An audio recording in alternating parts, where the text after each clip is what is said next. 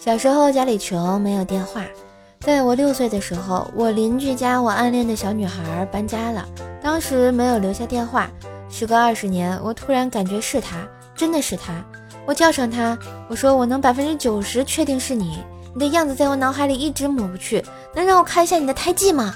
突然她就脱光了，然后你们就进来了，就是这样，警官，我真的没撒谎。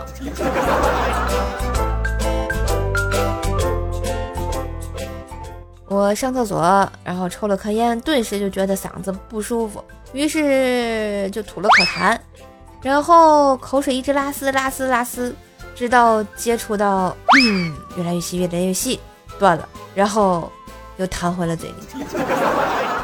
呃，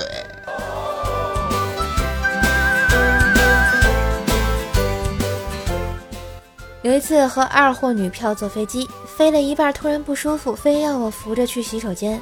谁知道洗手间门一关上，那货就开始脱衣服，一边脱一边说：“赶紧的，来试试一日千里。”瞬间就石化了。要不要这么欢脱？嘿，今日份段子就播到这里啦！我是段子搬运工瘦瘦呀。喜欢节目记得随手点赞、订阅专辑。并给专辑打个五星优质好评送月票哟！